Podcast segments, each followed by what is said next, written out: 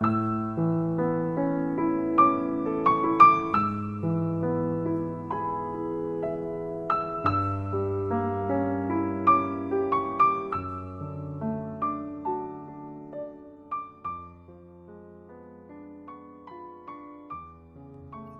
是你的树洞，也是你的枕边人。嗨，你好吗？我是袁静。前天我在朋友圈做了一个互动，我问：你为了合群，曾经做过哪些情非得已的事情？有一些读者的回复很具有代表性。秋说：部门组织非工作时间聚餐，经常不得已为之，不去就显得不合群。好像没有团队精神。可我下班时间不想面对同事，只想自由的支配时间。积极废人说：“为了合群，曾经被他们假笑过，其实从来没有抓住笑点在哪，就觉得别人都笑，我不笑，怪怪的。”每天头发乱糟糟说：“强行对别人的话题表示感兴趣。”融不进去。工作上要克服自己的心理去接触人。到现在，每次接触人都要做心理预设。Sunshine 他说：“他们刷抖音，我也跟着刷。他们喜欢吃鸡和荣耀，我就像个游戏白痴，怎么都学不会。他们喜欢做手账，我太笨做不来。我都尝试过，发现都不行。”嗯哼，他说：“读书时勉强参加了各种不喜欢的聚会，上班还是少不了各种不喜欢的聚会。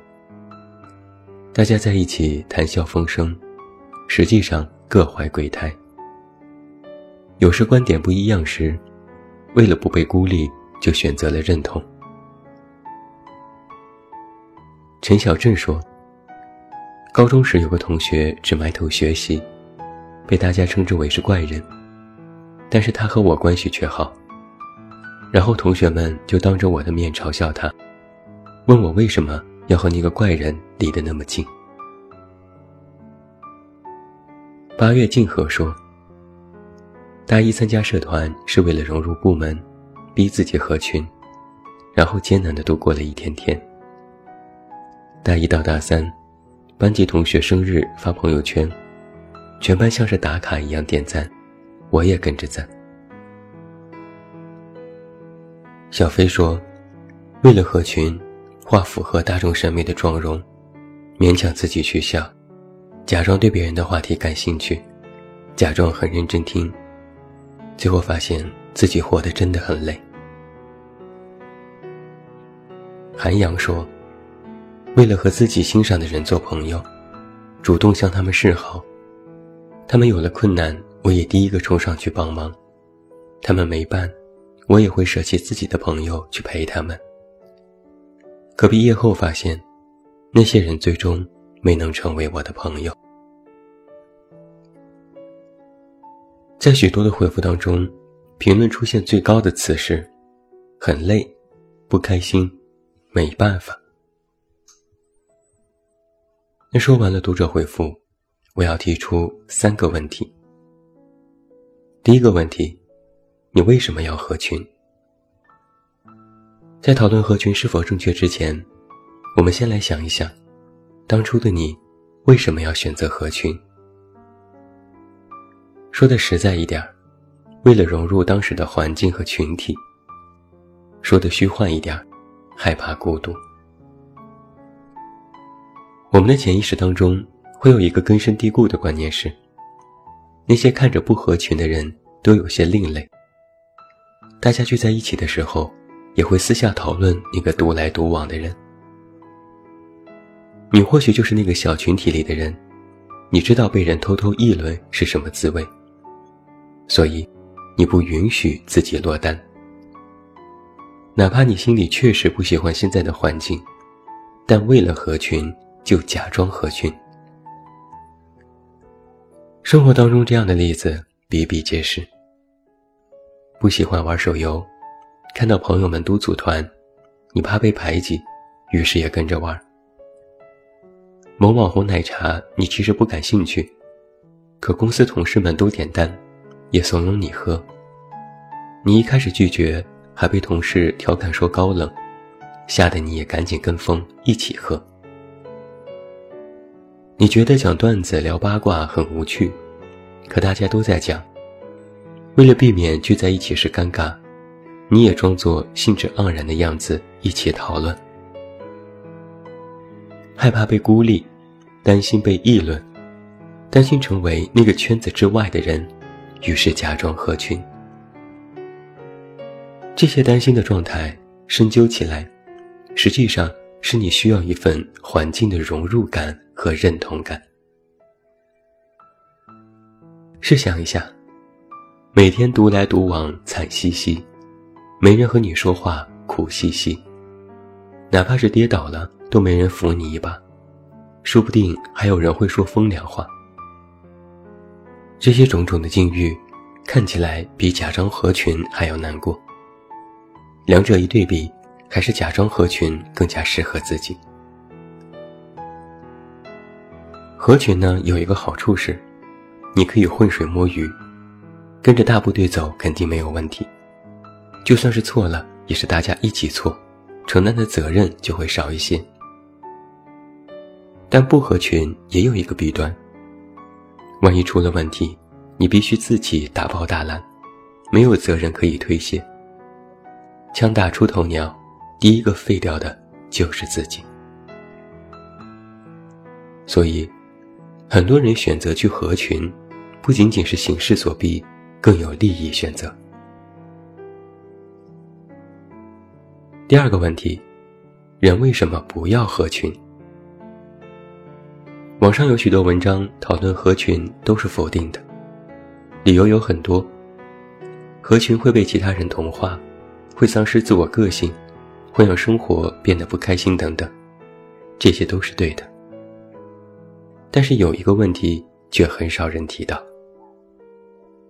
合群实际上就是站队。在你的生活环境之下，圈子有很多，每个人都有自己的圈子。你选择融入哪个圈子，实际上就是一种站队的选择。在学校班级，在公司部门，三五成群，各有各的阵营。你选择进入了哪个圈子，给别人的感觉就是你认同他们，赞同他们的所作所为，赞同他们的价值。那问题就来了：假如不同的圈子起了争执和矛盾。你在哪个圈子，就会被别人默认为是你是那个阵营的人。别人敌对某个圈子，顺带就会敌对你。但是实际上，你可能并不想参与任何的矛盾，你只是平时和那些人关系好而已。在电视剧《甄嬛传》当中，就有一个这样的小细节：甄嬛初入宫，与沈眉庄和安陵容交好。相互扶持。这时，锦汐姑姑提醒她不要表现得这么明显。甄嬛不解：“我与他们一同进宫，自然情谊不一般。”锦汐说：“你与两位小主交好是好事，但是旁人就会把你们视为异党。”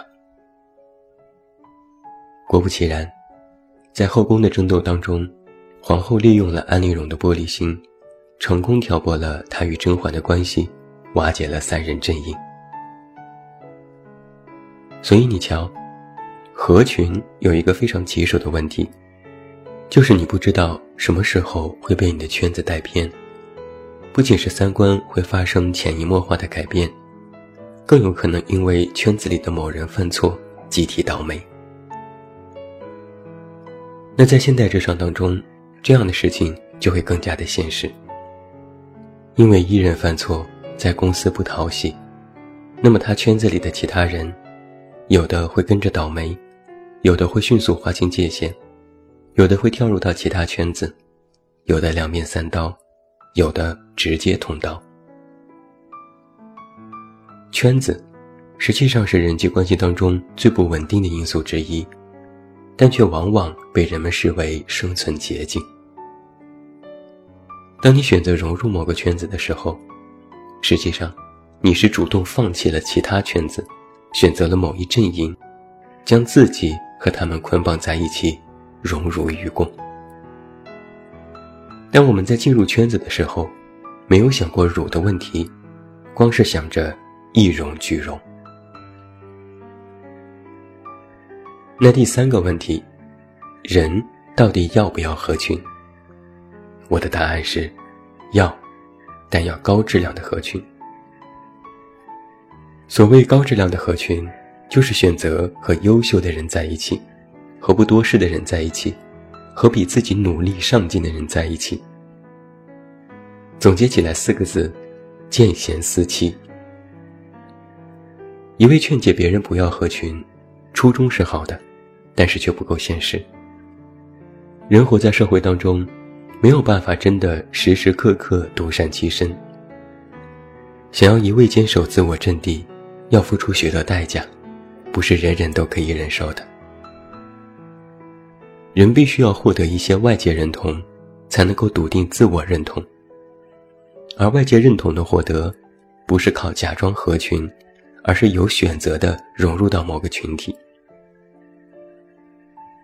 曾经网上流传过的一句话是：“三观不同不必强融。”但如果今天三观相同，圈子非常有利于你的发展，再一味去强调不合群的好处，就显得不合时宜。其实啊，关键不是合群这个方式有错，关键是你应该选择如何的圈子去合群，踏踏实实、真心真意的去合群。而更重要的一点是，在你选择高质量合群的同时，还要学会非常关键的一点，两个字：慎独。谨慎的慎，独处的独。慎独这个词出自于《礼记·中庸》，里面这样写道：“君子戒慎乎其所不读，恐惧乎其所不闻，莫见乎隐，莫显乎微。”故君子慎其独也。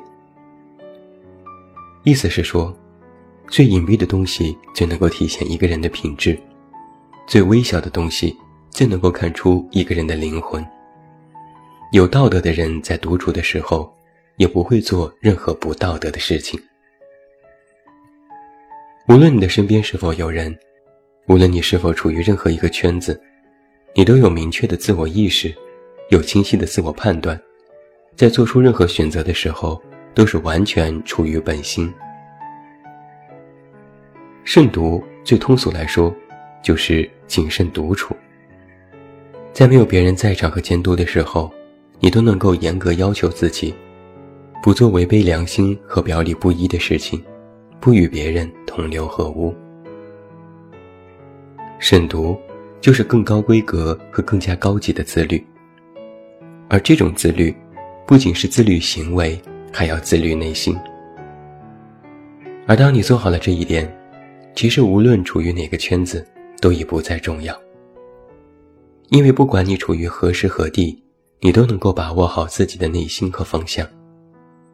内心笃定，高质量合群，自然也就不会那么累了。那最后，祝你晚安，有一个好梦。不要忘记来到公号这么远那么近进行关注，每天晚上陪你入睡，等你到来。